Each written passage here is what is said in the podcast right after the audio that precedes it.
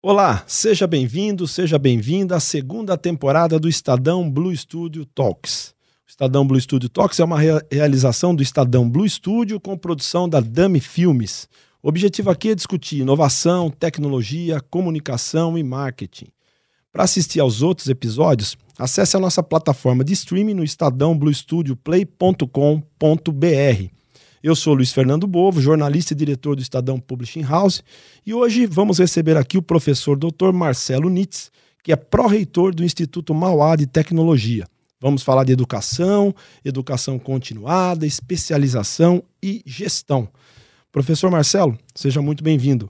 Obrigado, Bovo. É um prazer estar aqui. Participa também desse papo aqui comigo Daniel Canelo, que é diretor do Estadão Blue Studio. Como é que vai, Canelo? Olá, Bovo, tudo bem? Marcelo, Professor, obrigado por aceitar o convite, por estar aqui com a gente hoje. Espero que vocês gostem. Vamos lá.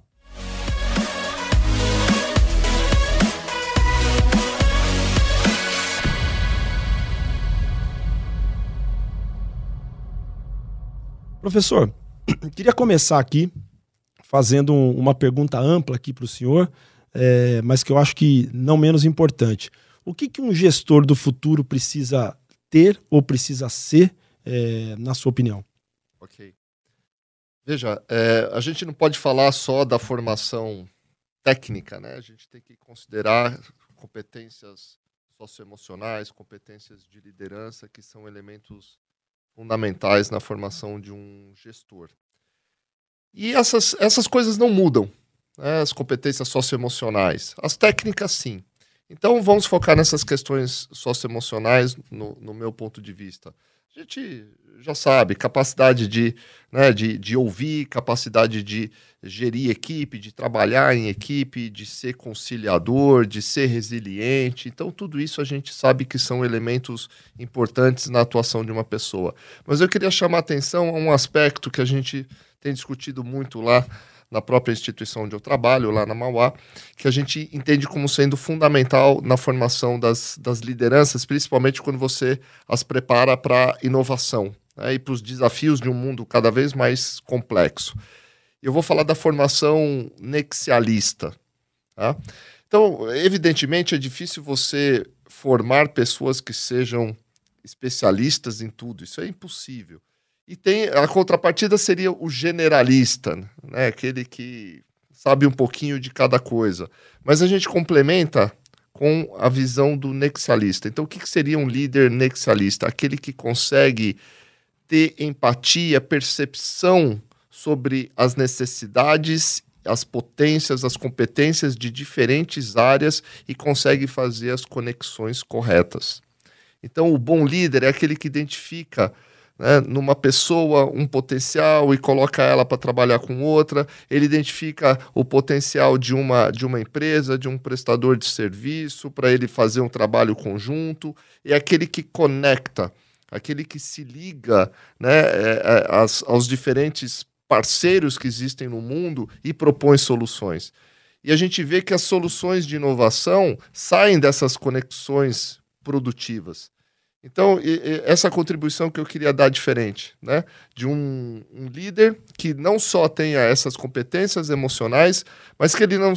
Não, importa se ele, se ele é mais generalista ou se ele é mais especialista, importante que ele seja nexialista, que ele saiba conectar as, as pessoas certas, as empresas certas, para produzir as soluções num mundo cada vez mais complexo. Agora, professor, isso pode ser aprendido? Ou isso pode ser ensinado a um líder? Isso Porque pode... tem, tem uma diferença entre, a gente já viu muito isso, né? Entre um chefe e um líder, né? Ah, o chefe é isso, o líder é aquilo. Agora, é, tudo isso que o senhor estava descrevendo, é, tem muita coisa aí que eu, que, que, eu, que eu me questiono. Como é que a gente ensina isso para uma pessoa? Né? Pois é, a gente ensina fazendo, é uma coisa que se aprende na prática. Então não é assim, ah, vou montar uma disciplina ou um mini curso de nexialismo. Não é isso. Primeiro você tem que mostrar para as pessoas como é, que, como é que o mundo funciona, como é que é importante eh, conectar. Você dá exemplos de cases, né? E você trabalha isso nos próprios projetos dos, dos estudantes. É, isso eu estou dizendo da formação superior em nível de graduação, por exemplo. Então, veja, eu tenho lá um curso de engenharia. Os meus alunos de engenharia, eles têm, eles aprendem competências técnicas, né? então eles sabem propor soluções técnicas. Mas um, um, um produto, para ele ser inovador, ele não vai é, se sustentar apenas sendo uma boa solução técnica. Ele tem que ser viável economicamente, ele tem que ter aspectos de estética, de ergonomia que sejam realmente desejados pelo consumidor, ele tem que fazer sentido para o mercado. Então, eu tenho um conjunto de coisas que são necessárias para que um produto, um serviço impacte o mercado. O engenheiro tem a parte técnica. Então, o que, que a gente faz? Coloca o engenheiro junto com o designer, coloca junto com um, um, um, cientista da computação, coloca junto lá com um administrador, e cada um com os seus saberes tem que ter oportunidade de contribuir com aquele projeto. E aí você já vai mostrando para esses profissionais que as soluções, elas não são. Né, é, as soluções de inovação, elas não são frutos de um, de um saber específico, eles são frutos de uma conexão produtiva entre diversos atores.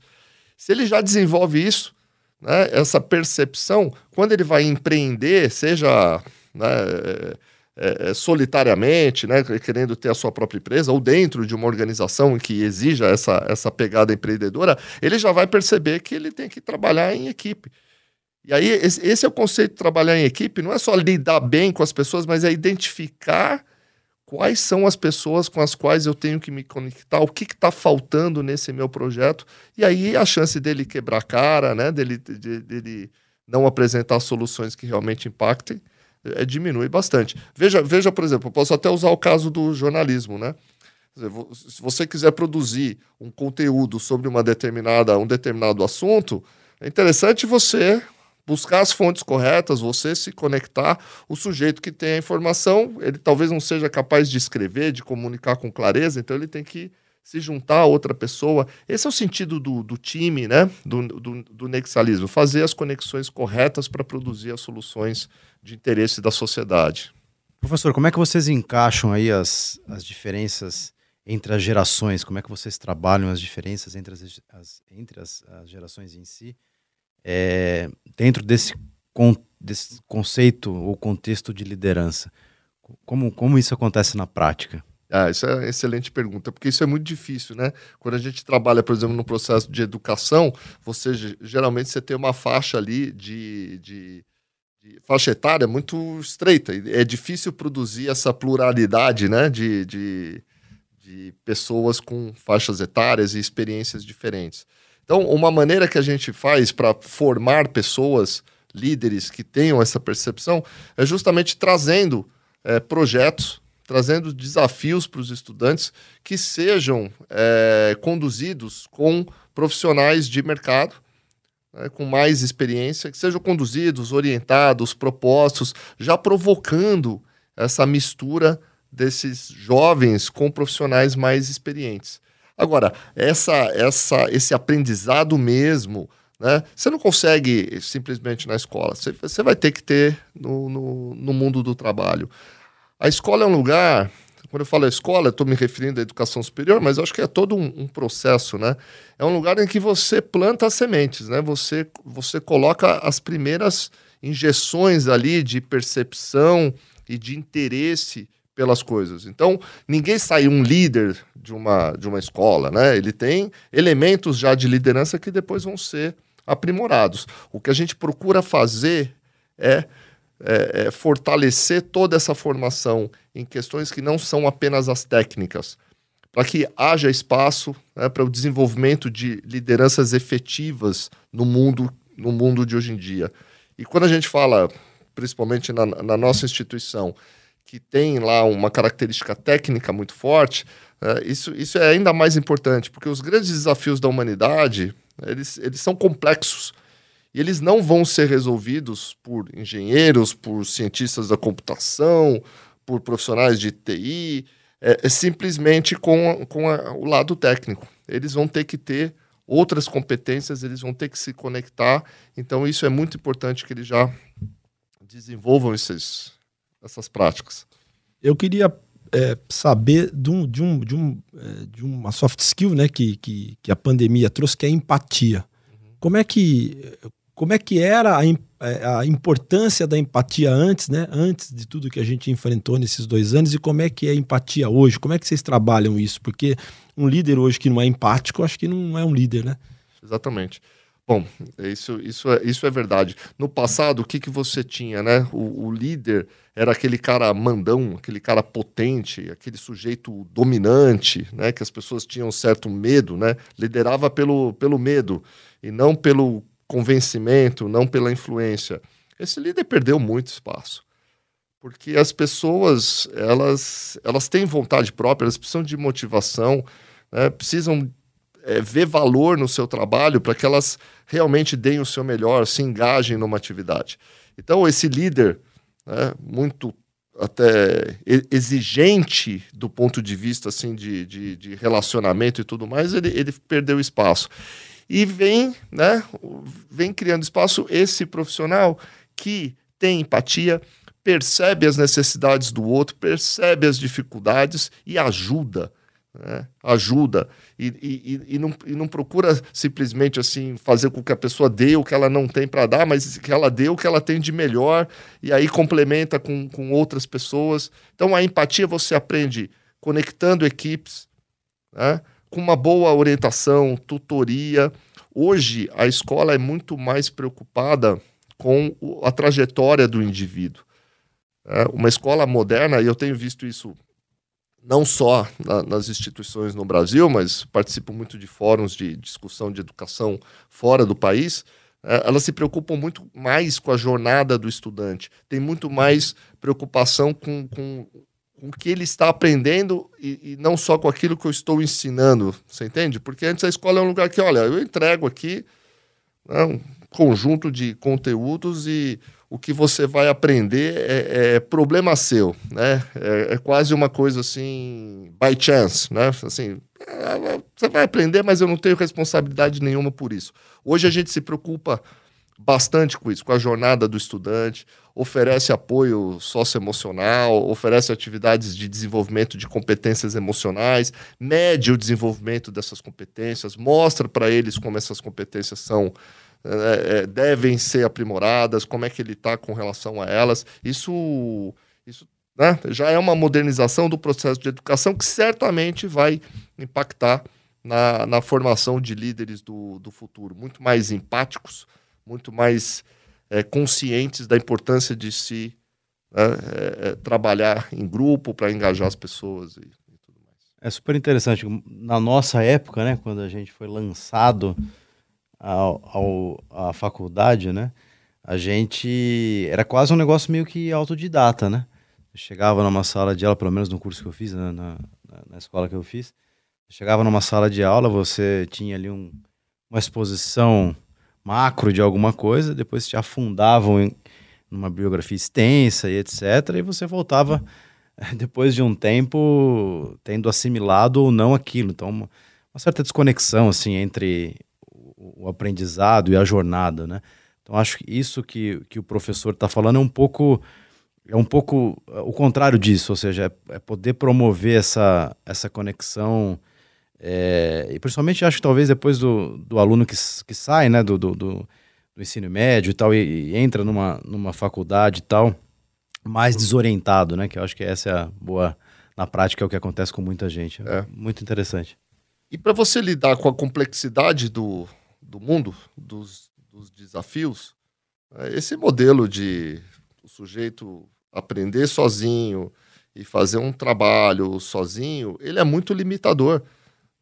Então você, hoje em dia, a gente dá muito mais trabalho, muito mais tarefas, muito mais desafios, muito mais problemas abertos que tem múltiplas soluções para que ele possa navegar né, nesse processo de formação com um, um, uma representação muito mais verdadeira do mundo. Aliás, é verdadeira em todos os sentidos, porque a gente procura também trazer a sociedade para dentro da, da universidade com seus problemas, com seus desafios reais e mostrar que existem múltiplas possibilidades.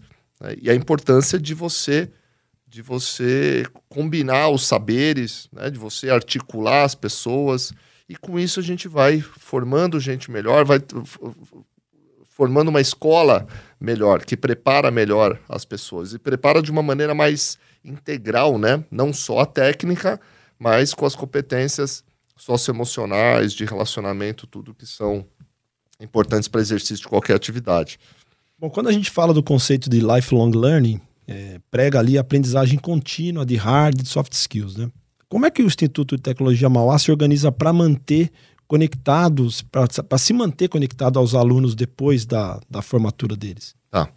É, até, até vou aproveitar o gancho da pergunta, porque você, você falou sobre é, é, características, né? foi a primeira pergunta dos líderes do futuro. E uma que eu tenho visto cada vez mais ser mencionada é learnability. a, a, a, habilidade de se aprender, né? Que tem a ver com isso, long life learning. Poxa, é, é, tão óbvio isso, né? Que, que, você não pode deixar de estudar e de se desenvolver nunca. É uma ilusão, é uma, é uma farsa achar que a pessoa se forma num nível de graduação e ela está pronta para exercer qualquer atividade relacionada à área que ela se formou o resto da vida. Isso, isso não é verdadeiro. Né? Então, a gente procura estimular as pessoas realmente, mostrar que a, a aprender é para toda a vida. Então, a gente não tem só cursos de graduação, a gente também tem cursos de pós-graduação. E, e, mesmo na própria graduação, a gente já tem os minors, que são é, a possibilidade do estudante fazer uma especialização em nível de graduação numa área diferente daquela que ele teve a graduação, já mostrando para ele: olha, é interessante, se você quiser, você poder diversificar você está se formando aqui um designer, mas você pode fazer uma pós em, em gestão. Você está se formando um engenheiro, você pode fazer uma pós, uma pós, não, perdão, um minor em design e inovação, em ciência de dados.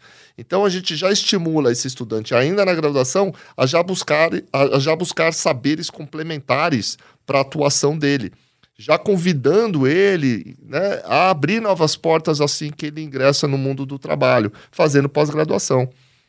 E, e a pós-graduação é uma coisa muito interessante. Antes era, também era vista assim, a pós-graduação é para o recém-formado, né? É, ou aquela pessoa que está há pouco tempo formada e já quer se especializar em alguma coisa. Eu acho que a pós-graduação é para a vida toda. Né? Só que o conceito também de pós-graduação tem mudado, porque a pós-graduação tradicional ela é muito rígida, né? uma carga horária é, grande, uma, uma, um, um, currículo rígido, obrigatoriedade de montar aquele, aquele pacote de, de, de curso. Hoje a gente acredita numa pós-graduação muito mais flexível, modulada. Claro, se você quer especializar o sujeito vai, em ciência de dados, uma coisa, você tem que ter algumas coisas que são né, fundamentais, mas você pode ter, até na pós-graduação, flexibilidade para que ele possa estudar módulos diferentes e aí ele vai montando o seu quebra-cabeça de acordo com o seu interesse, aquilo que faz sentido para ele, aquilo que ele vê mais importância, valor para aplicar. Para fazer dessa trajetória de long life learning, né, é uma trajetória de prazer, que ele faça uma coisa que faça sentido e não um, um, uma penalidade que ele tem que pagar se ele quiser ter um certificado que vai dar para ele uma condição profissional né, melhor, um, um, um, aumento de salário. Não, fazer sentido, sabe? Aquela conexão que você falou entre o mundo e, e, e o estudo e a escola. Poxa, na pós-graduação tem que fazer ainda mais sentido, né? E para ser uma trajetória prazerosa, incorporada na vida profissional da pessoa. Não, e tem uma coisa aí que, que eu queria saber que é, é essa coisa da educação continuada. Vale qualquer coisa, qualquer conhecimento adicional. É, por exemplo, ok, se eu, depois já de estar tá atuando na minha carreira, eu decidi fazer uma outra graduação, por exemplo, que nada tem a ver com que eu, com que eu aprendi, por exemplo, um engenheiro que decide fazer filosofia, que é o que a gente estava conversando aqui um pouco antes, é, ou é, um jornalista que decide fazer direito ou engenharia, ok, ou ele tem que seguir ali essa, esse fluxo que é é, graduação, pós-graduação, MBA, vale também essas, esses outros conhecimentos adicionais ou não? Ah, eu acho que vale bastante. Vale bastante. Vale bastante você você diversificar, você buscar outros saberes, você sair daquele conforto da área em que você sempre atuou e se aventurar em outras coisas. né? porque você vai ampliar o seu, né, o seu leque de conhecimento, a sua caixa de ferramentas vai ter muito mais recursos, né? E é interessante, essa pergunta é sensacional, porque as pessoas tendem a querer se especializar naquilo que elas já são especialistas, né? Para ser ainda mais especialista. Tudo bem, isso, isso tem espaço também. Convenhamos, tem espaço. O sujeito às vezes exerce uma função muito técnica, ele quer ser melhor ainda. Mas muitas vezes no próprio trabalho dele ele já, ele já se aprofunda, já se especializa e consegue ser até autodidata diante né, de todo o conhecimento que ele, já, ele adquiriu. Eu acho que o, a provocação, essa provocação é muito boa. O sujeito procurar em pós-graduação sair um pouquinho daquela daquela área convencional. Não precisa ser tão radical se não fizer sentido para ele, né? Mas um, um, sujeito que vai fazer um curso de filosofia, você fala, nossa, mas não tem nada a ver, você é um engenheiro, você é um designer, você é um, é um administrador, que você está fazendo filosofia? E a gente sabe, né, como pessoas maduras, que pode não fazer sentido num primeiro olhar, mas aquele sujeito vai ficar muito mais interessante, é. vai muito mais articulado, e certamente aquilo, se vai fazer sentido para a pessoa, também vai fazer sentido para o trabalho dele, né? Por que não? Né? Vai ser uma pessoa é, é melhor, mais bem formada. Essa é a pergunta que eu queria fazer do trabalho, ou seja, o mercado de trabalho ele já valoriza, já consegue distinguir o valor desse profissional mais canivete suíço, né? Que o cara tem várias ferramentas dentro de dentro dele mesmo. Eu, eu, eu, tenho certeza que sim. Né? Nunca tudo. Uh, o que a gente fala nunca é para todos, né? Nunca é para todas as empresas, nunca é para todos os recrutadores. Mas a gente vê, quando, por exemplo, quando se fala hoje em diversidade, e, e é um tema. Será que a gente não está falando um pouco disso também? Não estamos falando só de diversidade em aspectos de gênero, orientação sexual, outras coisas. Não, diversidade no sentido mais amplo. Então, você ter a diversidade nesse aspecto de formações, de trajetórias profissionais, sabe, certamente vai trazer para uma, para uma empresa que, que busca inovação, que busca romper o, o óbvio, vai trazer valor. Então, faz sentido sim. Eu acho que o sujeito que, que vai lá para um, uma oportunidade de trabalho e traz diferenças com relação ao, ao óbvio, ele, ele pode chamar a atenção de mim. Ele falar, opa, eu tenho uma pessoa aqui que no meu dia a dia ela pode trazer é, dados diferentes. vou dar um exemplo meio besta, né? Aconteceu comigo no, no quando eu era é, recém-formado e estava indo em, em, processo de seleção, empresas. E eu estava lá numa entrevista, o sujeito queria saber para onde eu já tinha viajado. Provavelmente ele estava esperando alguma resposta do tipo, ah, eu fiz um intercâmbio ali, de, né? Aí eu falei que eu tinha que eu tinha ido para o Egito, né? Numa viagem meio solo, assim. Na hora ele parou assim, largou a, a, caneta e começou a olhar para mim, começou a prestar atenção, né? E depois eu refleti sobre aquilo. Eu falei, por que será que chamou atenção, né? Falou, opa, quer dizer, o cara foi para o Egito, né? É, que tipo de coisa ele viu? Por que, que ele foi para o Egito? Que espírito curioso é esse, né? É... Por que, que eu estou falando aqui, né? Eu, se eu tivesse diante de uma pessoa que foi para Disney, como todo jovem lá, é. né, de classe média, na, na, naquela época, eu, provavelmente eu não ia despertar o interesse dele. Então, essas diferenças, mesmo que num primeiro momento possam parecer estranhas, elas podem trazer muita diversidade para um, um ambiente que quer inovação, que quer oxigenação. Esse é o Estadão Blue Studio Talks. A gente está conversando aqui com o professor Marcelo Nitz, que é pró-reitor do Instituto Mauá de Tecnologia. A gente está falando aqui sobre essa coisa de diversidade, de ter pensamentos diferentes nas empresas e é, eu acho que isso é fundamental, você trazer pessoas que pensam diferente do, do, do, que você, que tenham formações diferentes ou que tenham histórias de vida né, diferentes, porque elas vão olhar para aquele problema que você tem, para aquele, às vezes que você não consegue achar a solução porque você está pensando sempre do mesmo jeito e quem está junto com você está pensando igual, você ter alguém que olha para aquilo de um jeito diferente pode fazer toda a diferença, né? Para você conseguir sair, às vezes, de um, de um, de um problema ali. Agora, será que toda empresa está preparada para ter é, essas pessoas? Quando a gente fala de. É, porque isso está dentro daquele bloco da diversidade, né? Eu imagino, né? É, mas será que todo mundo está preparado para isso? Para ter aquele, aquele profissional, aquela pessoa que vai ao tempo? Porque isso incomoda, né? Muitas vezes você não quer sair, a empresa também não quer sair da sua zona de conforto ali, do pensamento, né? Você ter alguém que está a todo momento mostrando que tem outro caminho aqui, às vezes pode incomodar, né? Não, perfeita, a tua colocação é perfeita. E a, e a resposta é sim, não. Nem toda empresa está preparada, nem toda organização, nem toda família. Tudo depende das lideranças, da cultura que existe ali. Se você tiver uma empresa que tem uma cultura que não, não abre espaço para diversidade, que eh, ainda tem aquela coisa de é, comando, controle, né?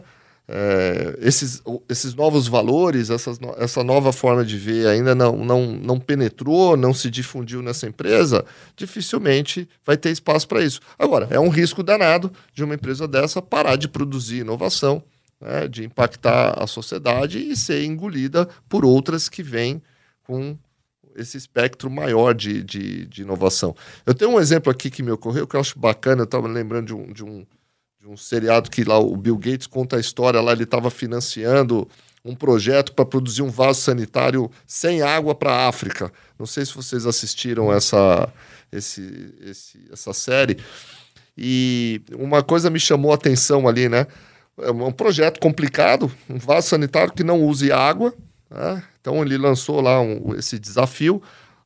Houve várias soluções propostas, algumas impossíveis, porque eram muito caras, então porque o lado do dinheiro tinha que entrar. Mas uma coisa que ficou bem legal, que, eu, que eu, é onde eu queria chamar a atenção, né? Num determinado momento, é, é, foi uma pessoa lá dar uma contribuição, falar: olha, isso não vai funcionar, essa cabine não vai funcionar, você tem que fazer uma cabine maior, né? porque a mãe ela não vai entrar nessa cabine e deixar os filhos do lado de fora. Perfeito, perfeito. Entendeu? Então, esse é, esse é um exemplo. É.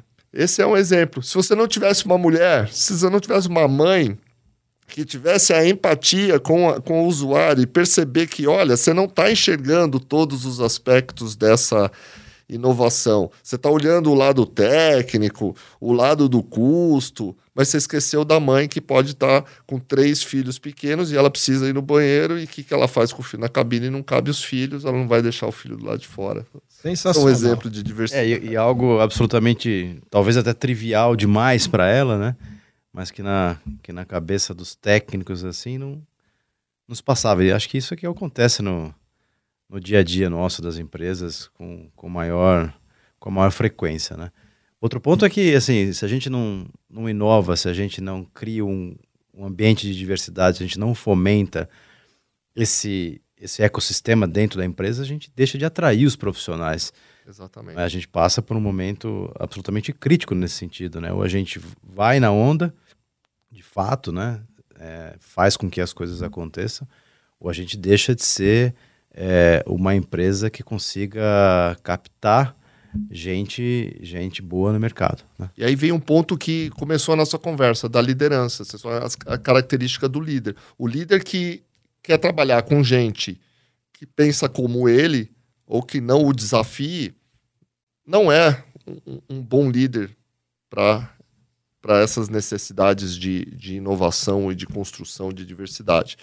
O líder precisa saber ser confrontado, precisa saber diversificar a sua equipe, não só né, é, é, assim, com, com, saberes diferentes, trazer essas contribuições. E, e, e, aí, dependendo como for a equipe, uma pessoa fala, mas o que, que essa pessoa está fazendo aqui, né? Se ela é, é, tecnicamente fraca. Talvez ela seja tecnicamente fraca num aspecto, mas ela pode trazer elementos que outros não têm. E aí está o valor dela. Aí vem essa, essa questão da conexão, de você formar times. Se você montar um time só com camisa 10, você vai tomar gol, né? Tá vai certo. tomar muito gol. Pode ser que jogue bonito quando tiver com a bola no pé ali no meio de campo, mas vai, vai tomar muito gol, né? É, professor, você falou alguma uma, uma coisa aqui na, na, resposta anterior sobre as empresas produzirem inovação, né? É, a inovação, para mim, é um processo, né? É uma coisa que muita gente acha que a inovação é aquela ideia genial que se tira da cartola e tal. Eu acredito que a inovação é um processo e que tem que ser aprendida, tem que ser é, disseminada, tem que ser incentivada. É, como é que o senhor vê essa coisa da inovação? Tá. É, bacana a sua colocação. Eu vejo assim, uma, a diferença entre inovação e invenção. Você pode ter inventado um negócio, ter tido uma ideia, prototipou um software, um serviço, um, um app, e falar, olha que legal. Até aí é uma invenção. É, você inventou aquilo. Quando é que vira uma inovação? Quando aquilo vira uma realidade, quando aquilo impacta a sociedade. Então, olha que difícil, né? Porque você, você que criou, você é uma equipe criou, mas não é você que vai usar, né? Então você tem que combinar com os russos, né? Você tem que combinar com o mercado. Só vai ter sucesso se aquilo for realmente adotado. Se não, fica na gaveta, não inovou, não impactou. Então, inovar significa impactar, tem que chegar, tem que virar realidade. Senão você gastou dinheiro, gastou tempo, gastou né, é, recursos e não realizou. Então, olha só a dificuldade disso. Né? É, você conseguir enxergar o que pode dar errado, se é, é colocar valor naquilo, para aquilo, que aquilo seja desejado, para aquilo seja realmente incorporado na sociedade, adotado, comprado. Então tem que ter o lado de funcionar, né? Tem que funcionar, tem que resolver um problema, tem que ser viável economicamente, tem preço, e preço é uma coisa, valor é outra, né? Tem que ter aspectos estéticos, tem que ter a cabine grande para poder caber os filhos lá. Né? Pode ser que você estivesse diante da, da, coisa mais bonita do mundo do ponto de vista técnico, até viável economicamente, mas daí você errou, né? Ninguém quer aquela cabine porque faltou um detalhe do projeto. Então, e, e não tem, não tem, tem um intangível aí também, né? Quando você vai para mercado, de capacidade até de vender, de comunicar. Olha só o, o, o, tamanho do desafio que é você transformar uma ideia numa, numa realidade. O mercado tem que estar preparado para isso também, né? Porque muitas vezes a hora que você tem uma, uma, uma inovação, alguma coisa aqui, que talvez o, mercado ou a empresa não esteja preparado para aquilo naquele momento, você tenha que esperar amadurecer. Né? Vender faz parte, né? Sim. Quanta coisa fantástica a gente já viu ser criado e morre, né? Morre. Por algum motivo que ninguém previu, aquilo desapareceu, né? Ele não, não vingou, não pegou, né? Tem muita coisa que, que acontece isso. Faltou inovar no, no último elo da cadeia. No último elo da cadeia. na distribuição e na venda. Né? Na venda, na comunicação. Exatamente. E a gente está falando aqui de, de inovação, e uma coisa que me, me ocorre aqui é essa história da chat GPT, inteligência artificial, né?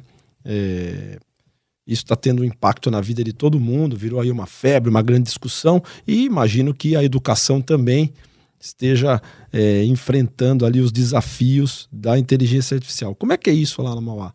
Como é que vocês incentivam o uso, vocês proíbem o uso? Porque eu já ouvi as duas coisas. Tem gente que incentiva o uso porque mais do que usar é você saber fazer a pergunta adequada para a máquina, né? Porque hoje virou até uma especialidade, tem até uma profissão hoje que é camarada que faz a pergunta, que é o prompt, engenheiro de prompt, né? É. Que é o cara que faz a pergunta para o chat GPT. Então, é, eu já vi gente falando que incentiva o uso e gente falando que não quer usar. Como é que é com vocês? Proibir bomba, né? É. Proibir bomba. Olha, é, é, é sensacional isso que a gente está vivendo, é um momento muito interessante. Assustador também, tem todas essas discussões éticas sobre como isso vai evoluir. Agora, como escola, o que, que a gente faz? É, é, chama atenção, fala assim, ó, tem um negócio aí, não tem como lutar contra. Então, proibir, acho uma grande bobagem, particularmente. Tá aí, tá disponível, não tem como proibir. Eu, vou fazer um paralelo. Talvez assim, quando surgiu a calculadora, talvez né, muita gente vai dizer, não, não, não, não, não leva a calculadora, não, não vão fazer, precisa fazer tudo, tudo na mão. Eu, eu acho que você tem que enxergar o equilíbrio nessas coisas. Né? Você pode aprender a fazer conta e aí fazer a conta na calculadora. Até para você poder, eventualmente, contestar um resultado da calculadora, porque você tem conhecimento do que, né, do que era esperado.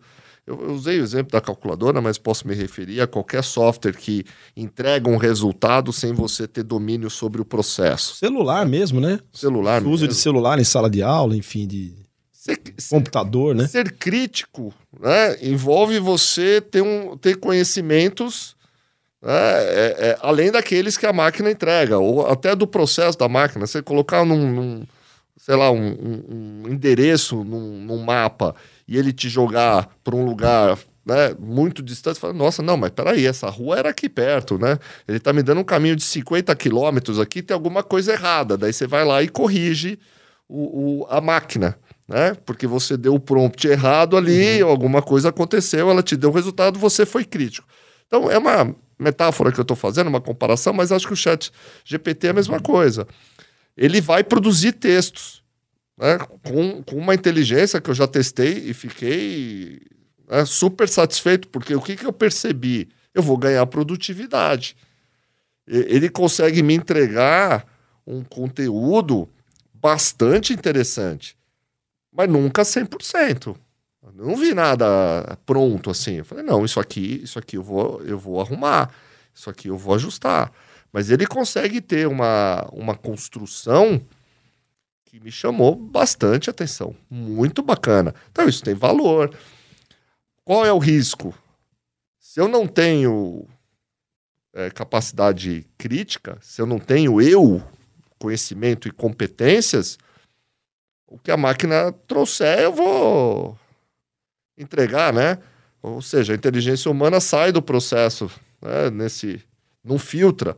Então, esse, então, como professor, hoje o que eu vejo, uma ferramenta de produtividade, não vejo o humano fora desse processo, tem que ter intervenção. Proibir não é o caso. Não é o caminho. Não é o caminho. Saber usar, como é que vocês, é, num contexto super complexo que é, o, que é o nosso, né? a gente tem muitos dados, muitas informações, muitas ferramentas, né? É, coisas reais, concretas, fake news, enfim, tem um, um mundo muito é, rico ou pobre, né? dependendo do ponto de vista da, do ponto de vista de informações, né? de, de coisas disponíveis. Né? Como é que vocês estimulam dois conceitos ou práticas que são absolutamente é, muito importantes né, para a continuidade de um profissional. que Um é o pensamento crítico, né? o segundo é, o, é a criatividade. Como é que vocês conseguem estimular e trabalhar esses dois conceitos nesse, nesse ambiente complexo em que a gente convive hoje? Bacana, é isso aí. Eu acho que você tem que ter oportunidades de projetos, de desafios em que a, cri a criatividade apareça. Você tem que ter bons professores, você tem que ter um ambiente é, em que essas coisas permeiam todas as atividades da, da academia. Os professores, eles são cientistas também, eles são formados em, né, são mestres, são doutores, então eles têm um papel fundamental nesse processo de educação das pessoas e combate à superficialidade. Porque o que a gente vive, essa questão das fake news, isso, isso existe em, em, em toda a área, eu, eu generalizaria isso como superficialidade. A pessoa pega aquela, aquela notícia e trata aquilo como verdade, não tem nenhum senso crítico de, de, de, de analisar de onde veio. Então o problema das fake news está em quem emite ou em quem recebe, né? Porque se não tivesse o receptor, a emissão seria inócua, né? Então o problema das fake news é ter receptor. Né? Quer dizer, a, a, formação ruim das pessoas, as pessoas embarcarem é, em, em, notícias é, falsas, superficiais, não, não sabendo filtrar. Né? Isso tem na área, veja, a gente está falando de fake news hoje, porque né, no jornalismo, na política apareceu muito isso, mas em questões médicas, há quanto tempo a gente ouve, ah, isso aqui faz mal à saúde, isso aqui causa câncer, isso aqui não sei o quê. E as, e as pessoas não, não vão buscar as fontes não vão perceber se aquilo realmente vem de uma de uma de um conhecimento consolidado, verdadeiro, e já pegam aquilo né, e já incorporam na, na, na vida como se fosse a pura verdade. Então, a superficialidade, ela sempre existiu, sempre vai existir. Como é que você combate isso? Formando bem as pessoas você colocando as pessoas em discussões, você fazer, apre, aprendendo a fazer perguntas mais do que dar respostas. Né? Então, você ensinar as pessoas, olha, você recebeu uma informação, dá, pergunte, faça duas, três perguntas para você perceber se aquilo tem ou não tem embasamento, de onde veio aquilo. Qual é a chance daquilo ser de fato o, o verdadeiro? Então, e a escola é um lugar que isso tem que ser exercitado, né? Muito bom, professor. É, a gente ouve muito falar sobre as profissões do futuro, né? Várias pesquisas que mostram que as, é, metade das profissões é, do futuro ainda nem surgiram e tal, é, muita coisa vai desaparecer.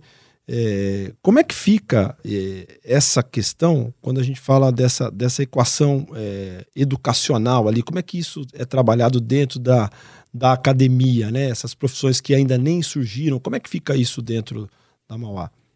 É uma ótima pergunta, porque a educação superior, né, os cursos de bacharelado, enfim, eles são muito regulados. Você não pode fazer o que você quiser. Você é um preposto do Estado ali, existem regras. Então, você não tem uma flexibilidade absoluta de ficar ajustando, inventando programas. Ou seja, tem um conservadorismo que, por um lado, é bom, né, evita exageros, evita devaneios, e, por outro lado, é ruim, porque a adaptação, os ajustes costumam ser Demorado. muito demorados e, e, lentos. E eu vejo assim, ó, uma coisa que, que eu, eu levo muito lá internamente e eu acredito muito nisso. Uma coisa é a formação, outra coisa é a profissão. Então, você formar uma pessoa, né, não, não, você não está amarrando ela com uma profissão específica. Então, por exemplo, formar um engenheiro você forma, depois as profissões que ele pode exercer, essas vão mudar. Isso é flexível, isso é muito variável, caminhos é, diferentes, infinitos, infinitas possibilidades. Então, eu, eu, sou, eu, sou, bem tranquilo com relação a isso. Você vai ajustando esse processo de formação com as novas ferramentas, os novos saberes, e vai dando uma base para o sujeito. E dali cinco anos, quando você entrega ele para começar a sua vida profissional, começar, né?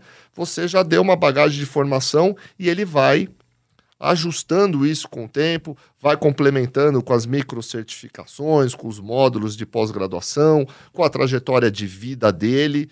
E aí eu acredito muito nisso, numa, numa liberdade e nos infinitos caminhos possíveis né, para exercício profissional de, dessas pessoas. Então, eu gosto particularmente da, das as profissões que a gente oferece, que a gente tem ali na Mauá em termos de, de graduação, os cursos que a gente tem de graduação, a gente procura mostrar isso para os alunos. Né? Eu tenho lá engenharias, tenho lá ciência da, é, é, é, ciência da computação, sistemas de informação, administração, design, todos esses cursos, né, no meu entendimento, não ingessam para uma atuação profissional restrita. Abre portas. Então, esse é isso que a gente prega lá. O nosso curso abre portas para que você possa exercer as profissões. E as profissões do futuro, como você disse, são do futuro, eu não sei o que vem, né? Sensacional essa, essa colocação sua, professor, porque é o que eu acredito também. Hoje a gente não tem que olhar para a formação, tem, não tem que olhar para a profissão, tem que olhar para a formação. Porque a gente sabe que muitos dos profissionais que estão é, se formando hoje não, não sabem onde vão trabalhar. Muita gente vai empreender né? Por exemplo, é, porque isso o mundo está indo para esse caminho. Então, está é, valendo que depois dessa onda de demissões que as big techs aí promoveram agora, é, daqui um tempo é o momento que o Vale do Silício pega fogo, né? Que a coisa mais ferve, porque as pessoas saem das companhias e vão empreender e vão criar coisas novas, vão criar empresas novas. É, por isso que eu acho que o olhar para a formação é muito importante. E aí entra uma coisa que é você olhar para o currículo, né? né? Enquanto você está formando os profissionais, enquanto eles estão estudando, você acrescentar coisas novas pensando na formação. Por exemplo, hoje eu acho que é impensável uma pessoa que está fazendo um curso, uma faculdade, uma pós, não ter noções de empreendedorismo, por exemplo, né? Exato. Porque. Ele, ele, provavelmente ele vai empreender, né? Como é que o senhor vê isso? Assim, é, é ok acrescentar essas novas, essas novas é, é, componentes ali na formação? Muito, muito ok, muito ok. Né? É, tá correto. Empreendedorismo e outras questões, até mesmo técnicas que vão aparecendo, por exemplo, ciência de dados. Programação, né? É, programação. Então, você alimentar essas coisas no seu currículo, ainda que sejam, né? Poxa, mas isso é formação ou, ou já é aplicação? É formação também, né? Porque ele vai precisar ter ferramentas para imediatamente aplicar. Você precisa né, entregar para o sujeito os recursos necessários para ele imediatamente chegar e começar a ser produtivo no, no mundo do trabalho. O empreendedorismo é uma dessas coisas. Agora, ensinar empreendedorismo que já é uma questão um pouco discutível. Ah, eu monto lá uma disciplina de empreendedorismo, eu tenho lá empreendedorismo, gestão. Então você, você mostra é, é, as ferramentas, as técnicas necessárias, mas não é suficiente. Você precisa ter outras atividades e a gente tem lá outras oportunidades para que ele enxergue o empreendedorismo além da técnica, que ele enxergue o empreendedorismo, a importância de você se conectar, de você aliar, né, se aliar com, com outros. Muitas vezes um jovem não consegue responder, um jovem empreendedor, entre aspas, ele não consegue responder uma pergunta simples: quem é o seu cliente? Uhum. Ele tem uma ideia de um produto ou de um serviço, mas ele não faz ideia de para quem, quem é que ele vai vender aquilo. Muitas vezes é, é, ele é viciado no, no, no, em olhar o consumidor final e não a, a, as empresas intermediárias, porque você tem o B2B, você tem o B2C, e, ele precisa entender essa complexidade do, do mundo, do mundo dos negócios, para ele ver onde é que ele se encaixa, qual é a estratégia que ele vai colocar. E se ele não é bom nisso, porque o negócio dele é aprimorar tecnicamente o produto, ele tem que perceber a importância de trazer alguém junto com ele, um sócio, uma outra empresa parceira, porque às vezes é aí que tá, sabe? O sujeito pensa em, em, em acha que ele tem que fazer tudo, da concepção à venda. Às vezes não, o negócio dele é um pedaço e, e, aí o risco que muitas vezes ele vai correr é bem menor, porque ele pode chegar para uma, uma empresa já constituída e ele ali oferecer né, uma oportunidade para aquela empresa sem ter que investir pesadamente. Ele pode, com isso, conseguir recursos. Então, é, é, é, isso que eu acho que, que, é o, que é o segredo, digamos assim, o tempero legal de você formar empreendedores. Você mostrar né? esse leque maior aí de, de possibilidades. E às vezes para esse empreendedor falta essa mãe, né, que falou da, cabi, da cabine, para ter esse outro olhar, porque às vezes ele não sabe, ele imagina que ele vá é, atender ali uma dor que algum cliente tem, mas ele não sabe não sabe, não sabe como chegar lá, não sabe quem é o cliente. Tá né? sozinho na empreitada. É, assim. Tá sozinho na empreitada e às vezes ele tá baseado na, na, na experiência pessoal Próprio, dele é. só. Cadê a diversidade? Cadê a, a, a empatia com, com os outros? Acho que tem um componente importante no, no contexto de empreendedorismo, que é o, que é o emocional. É, empreender, a decisão de ser um empreendedor, é, quase sempre vai desembocar num controle de frustrações que você tem que ter. Porque raramente você vai dar certo na sua primeira tentativa, talvez na segunda, na terceira e assim vai. Ou seja, o controle dessa, dessa frustração, né? É uma coisa que não é, não é trivial, né? Vocês conseguem é, com, começar a plantar esse tipo de, de sementinha ou trabalhar esses conceitos mais ligados à inteligência emocional no, no ambiente educacional de vocês? Sem dúvida, mas não vamos esquecer que a gente está lidando com jovens, né? Então, é. por mais que você fale, fale, dê exemplos e, e, e, tal, você pode desenvolver esse nível de consciência mais ou menos dependendo da, da pessoa. E, porque existe toda uma, uma questão, um arrojo, às vezes, né? um encantamento do, do sujeito com uma ideia, e o, o sonho, a imaturidade. Às vezes elas são inimigas de um bom projeto. Às vezes não, elas são amigas, né? Às vezes essa, essa, um comportamento mais ousado é, dá certo. Uma coragem que uma pessoa mais madura, medrosa, não teria, esse, esse jovem tem. Não tem receita certa, concorda? Tem uma coisa. Você tem, você tem que temperar. Mas o que você falou é o, é o fundamento da, da, da, da coisa. Você tem que mostrar, você tem que imergir ele em experiências que ele já perceba essa importância. Você, sabe, de fazer as perguntas, de questionar a própria ideia dele, de buscar aconselhamento fora. E de antes de se atirar, de repente, num, num, num investimento massivo ali, ele pode terceirizar uma fabricação de um, de um pequeno lote, de um protótipo, testar antes de montar uma capacidade produtiva, por exemplo. Você pode mo mostrar para eles que existem estratégias para diminuir risco né, e reduzir a, a, a frustração. Né? É isso aí. A pandemia que a gente enfrentou aí por quase dois anos, acelerou demais o processo de digitalização das empresas, né? E mudou também o comportamento de todo mundo. A gente falava disso agora há pouco também aqui, antes de, de entrar aqui na sala. É, eu queria saber como é que isso impactou uma, uma empresa como a Mauá, tanto do lado é, interno, né, de, de operação interna, como o lado de atendimento aos alunos, aos clientes, né, também. Bom, na, na educação foi um, choque tremendo, né? Você tem lá todo o ensino, aprendizagem presencial, e aí de uma hora para outra você tem que ir para o remoto. Isso foi um, né, um choque tremendo. Aí o que, que aconteceu? Né? Nós percebemos algumas coisas, daí passou a pandemia, algumas coisas ficaram, outras foram embora. Né? Então o que a gente percebeu é o estudante quis muito voltar para o presencial, o nosso estudante, né? Ele sentia a falta dessa convivência. Então a gente uh, entendeu o valor da presencialidade, né, do engajamento né, entre os estudantes, entre os professores e, e os estudantes, para poder até é, desenvolver é, é, todo mundo emocionalmente. Então, esse valor dado à convivência, ao relacionamento, às construções em equipe, isso foi muito ressaltado. Né?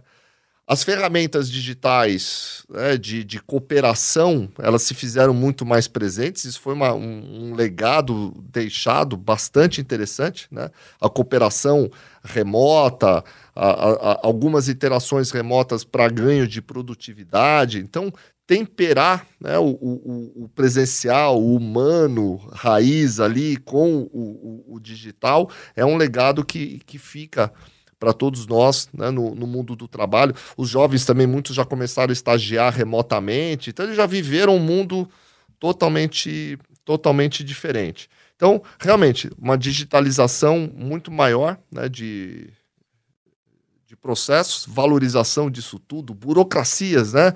Fluxo de documentos, contratos, assinatura digital, nossa, tanta coisa que mudou. Então, a Mauá, como empresa, é, seguiu isso que aconteceu em todas as outras empresas foi impactada da mesma forma. A questão do ensino-aprendizagem, eu posso dizer, não só na Mauá, não só no Brasil, mas no mundo inteiro, e a gente acompanha essa discussão, está muito ainda todo mundo querendo entender né, o que foi isso e como que a gente deve se comportar. Porque é, evidentemente, principalmente falando de pós-graduação, de estudantes mais maduros, isso é curioso. E, eles passaram a preferir, isso é uma coisa que a gente tem acompanhado, a maioria, o remoto. Mas o remoto, ele tem dois tipos: tem o remoto síncrono, tem o remoto assíncrono. Né? O síncrono é aquele que você está numa aula ao vivo, que você tem algum engajamento ali né, é, pessoal, e o assíncrono é aquele da conveniência 100%. Você assiste na velocidade que você quer, cumpre na, na no, no, seu timing, não, não tem interação com ninguém e vida que segue. E o bacana é, tem espaço para tudo isso. Esse blending né, de, de opções, de, de oferta de educação para as pessoas é fascinante. É fascinante. Então, a possibilidade de você alcançar mais gente com educação de qualidade, isso também é fascinante. Então, tem portas interessantíssimas se abrindo aí, né, para que você leve mais educação de qualidade para as pessoas. Tá? Isso é uma coisa que nos, nos fascina muito e a gente vai acompanhar isso né, com investimento ainda maior em, em é, digitalização. Na ótica de, de quem estuda você escolhe a forma pela qual você quer consumir educação, né? Então, é. então acho que tem acho que alguns alguns obstáculos eles eles desaparecem nesse conceito. Ah, não, não dá para fazer lá porque é, é muito longe. Ou moro... Cara, esse, dá para fazer agora que você consegue consumir e fazer de outra forma, né? Então, é. você. Mas o lado de cá que entrega ainda ainda é, precisa aprender a entregar esses produtos, né, esses cursos é, melhores. Ainda falta falta design, falta falta sabe aprender um pouquinho como é que você, por exemplo, vou falar do engajamento. A aprendizagem depende muito de engajamento. Né? E, e vocês já fizeram certamente, eu já fiz cursos online. É, tem hora que você fala assim, nossa, eu tô com vontade de desligar esse vídeo, não quero nem ver, ah, nem quero continuar. Quer dizer, você vai perdendo engajamento. Né? Então, como é que você engaja? É, porque o presencial você tem algumas ferramentas ali de chamar o sujeito, de interação, você tem outras motivações, e no online ainda precisa aprender a fazer isso melhor. Isso é um desafio para todo mundo. Então, o, o, aluno vai ser beneficiado com a, a, melhoria da qualidade, da diversidade dos programas, a conveniência, a mistura, porque você pode misturar, isso que é bacana também. Você pode ter a oportunidade de algumas interações síncronas com assíncronas, presenciais, online. É isso aí. O Instituto Mauá já trabalhava com EAD antes da pandemia? Como é que era? Trabalhava com algumas atividades é, de aprendizagem remota dentro do contexto presencial. Então a gente já tinha ferramentas de, de interação remota, é, tinha um software lá, não era o famoso Zoom, era um, era um outro de um, de um concorrente, que a gente já usava para atendimentos, de monitoria, para algumas atividades é, é, remotas. Então, quando veio a pandemia, a gente já estava pronto. Mas nem se compara né, com o, o que veio depois. Então, o remoto, o digital, o, o assíncrono, né, já existia em plataformas digitais, oferta de conteúdo para o aluno melhorar o seu, a sua aprendizagem mas sempre no contexto ainda da, da, da educação presencial. Então eram, eram complementos, eram aditivos ao, ao presencial. Isso mudou e agora a gente começa a olhar a, as possibilidades de educação à distância com muita cautela, porque a gente sempre entregou muita qualidade na, na, na, na formação. Nosso foco principal vai ser é, evoluir na, na pós-graduação, né, digital, levando os nossos programas fortes de, de, qualidade, que são os nossos programas de pós-graduação, é, é, alguns deles para o formato opcional online. E, e, graduação ainda a gente né, segura um pouco, estamos. É, porque a gente está muito apoiado em infraestrutura, em mão na massa, laboratório. Então, não é um projeto para hoje. E depois da pandemia, vocês já notaram que o que um aluno da, da Mauá consome mais cursos? Já existe essa tendência de forma mais, mais clara para vocês? Já, já. Já existe isso, já existe uma procura, já existe uma provocação. Né? Em pós-graduação já existe essa expectativa, né? os alunos nos, nos cobram, nos, né? eles querem, é, mas também ainda é dividido, né? Tem o, tem o sujeito que quer estar presente, tem o sujeito que quer estar remoto, a conveniência é muito mais presente. Eles, eles também têm, com, com a conveniência, o acesso é maior, né? a procura é maior, como você, como você disse. Mas o desengajamento também é maior, né? Porque às vezes você está em casa, Aí a aula é, putz, é à noite, ou você, ah, não tô afim de ver isso aqui hoje, empurra, né? Tem, uma, tem essa chance de você, que é diferente de quando você tem que estar presencialmente na, naquele mesmo lugar, é. né? Tem que ter muito, muita disciplina. É isso, é isso que eu ia falar, depende do indivíduo, né? Do quanto você está preparado para aquilo. É claro que o formato ajuda a engajar, né? é um processo humano, né? Você tem que conquistar também o, o sujeito que está do outro lado. Esse, esse é, um, é, uma questão importantíssima, viu? Do, do, do, papel do professor, do papel da escola. É, é muito conveniente para a escola dizer o seguinte: ó, eu, eu, eu entrego conteúdo aqui, se você aprende ou não. Então, no nosso entendimento, se você aprende ou não, é problema meu. Te engajar é um problema meu. Então, um, uma boa escola ela está preocupada em oferecer um, um conteúdo agradável, que engaje, que te mergulhe naquilo. Eu, quero ser responsável pela sua aprendizagem, não só por, por ensinar, mas por você aprender. Acho que a concorrência também, né? Concorrência com outros cursos. É. Então você está fazendo alguma coisa ali. Não curtiu, para você mudar para é um outro fácil. é muito fácil, né? É. é. muito mais acessível, né? Acho que realmente é um desafio. Professor, quando a gente fala de, de, de, referências no mundo, né, em educação continuada, em tecnologia em favor da educação, para que países vocês olham? Olha, eu acho que isso aí está espalhado no, no, no, no, mundo inteiro.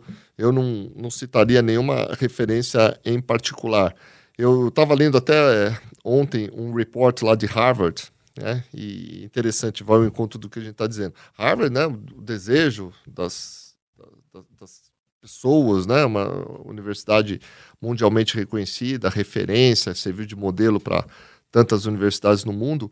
E eles estavam discutindo justamente isso, né? Quer dizer, o que, que eu faço agora nesse mundo do online? Porque eles tinham algumas coisas, mas eram né, caminhos diferentes ali é, é, de, de ensino remoto, mas e agora, né, com, com a, com, depois da pandemia?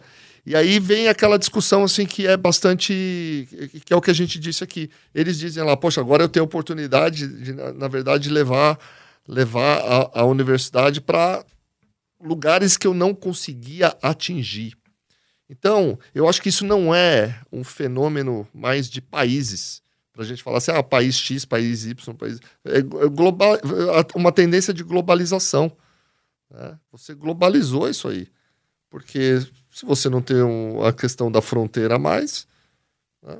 da, da, da, questão é, do deslocamento, então globalizou. Caíram-se né, as, os obstáculos aí. Muito bom. E, e para encerrar, professor, é, eu queria saber para onde o senhor acha que vai caminhar a educação continuada? Tem ainda a fronteira aí a ser explorada? Como é que o senhor vê isso? Eu acho que a educação continuada hoje ela vive essa flexibilização, sabe, bastante clara. Então, esse caminho de flexibilização, de microcertificação, de pequenos módulos em que o sujeito vai, vai montando a sua trajetória, acho que esse é o, esse é o caminho um caminho né, de flexível para a vida toda, que ele vai montando a sua trajetória e ele vai combinando o que mais lhe interessa, o, o online com o presencial, principalmente quando for necessário uma, uma atividade prática, uma imersão, e ele podendo incorporar essa aprendizagem para o resto da vida dele, para aquilo que faz sentido, fazer disso uma, uma coisa prazerosa, porque né? E não uma coisa assim, poxa, vou atrás lá de uma pós-graduação para ter um certificado e ter um, uma promoção. Não.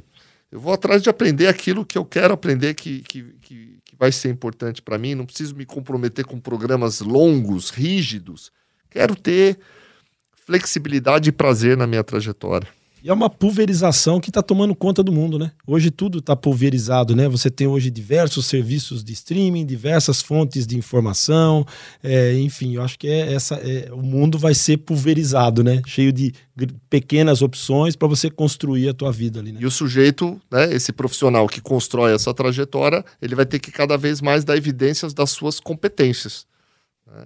Então, ele vai ter oportunidade de ter uma trajetória até única, né? De construção do seu da sua formação. Muito bom, professor. Esse foi o Estadão Blue Studio Talks. Conversamos hoje com o professor Dr. Marcelo Nitz, que é pró-reitor do Instituto Mauá de Tecnologia. É, agradeço a presença do professor. Muito obrigado e até a próxima.